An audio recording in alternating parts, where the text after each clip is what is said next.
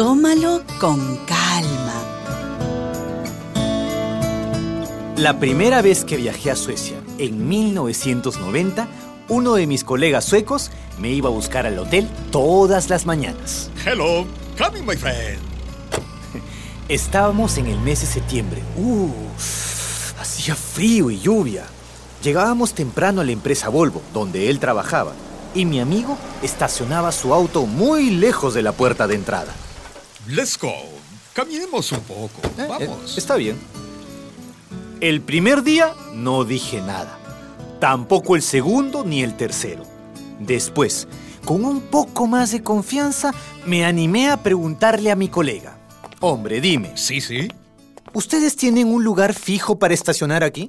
Oh, no. eh, cada quien estaciona donde quiere. Es que he notado que aunque llegamos temprano y todo el estacionamiento está vacío, tú dejas tu auto al final de la calle. Ah, precisamente, amigo mío. Como yo llego temprano, tengo tiempo para caminar. Quienes llegan más tarde estarán retrasados y es mejor que encuentren un lugar más cerca de la entrada. ¿No te parece? No podía creer lo que estaba escuchando. ¿En qué país del mundo estaba? En Suecia, amigo. Es que en Suecia estamos experimentando otro modo de vida, lo que conocemos como la cultura slow. ¿Slow? Slow significa lento, al suave, tranquilo. Ah, lo contrario de... Lo contrario de fast, deprisa, urgente, el corre, corre. Por ejemplo, en la actualidad hay un gran movimiento en Europa llamado slow food. ¿Slow food? Comida al suave.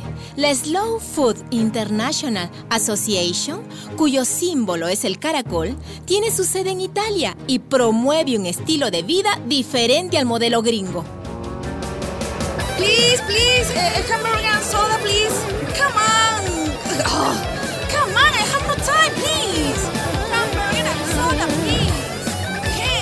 Atragantarse una hamburguesa y otra hamburguesa. Tomarse una gaseosa y otra y otra. Comer de pie y salir a toda velocidad, deprisa. Esa es la enfermedad del fast food.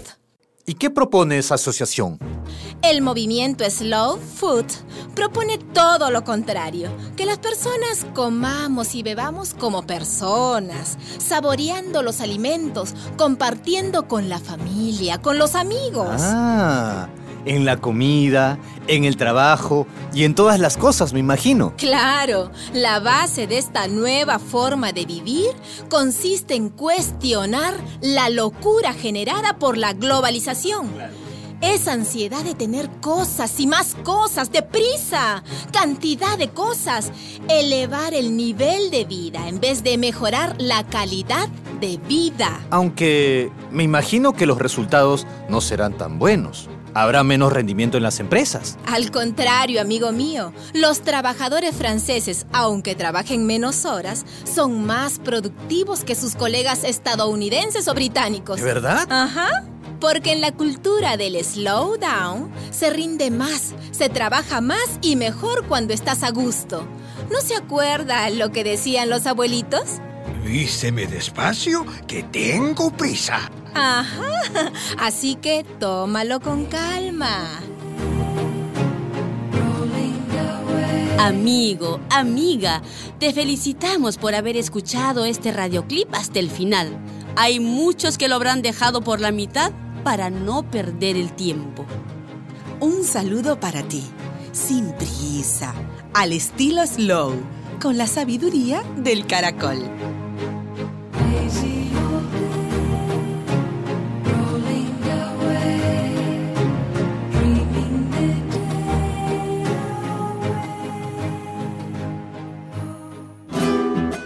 Una producción de radialistas apasionadas y apasionados.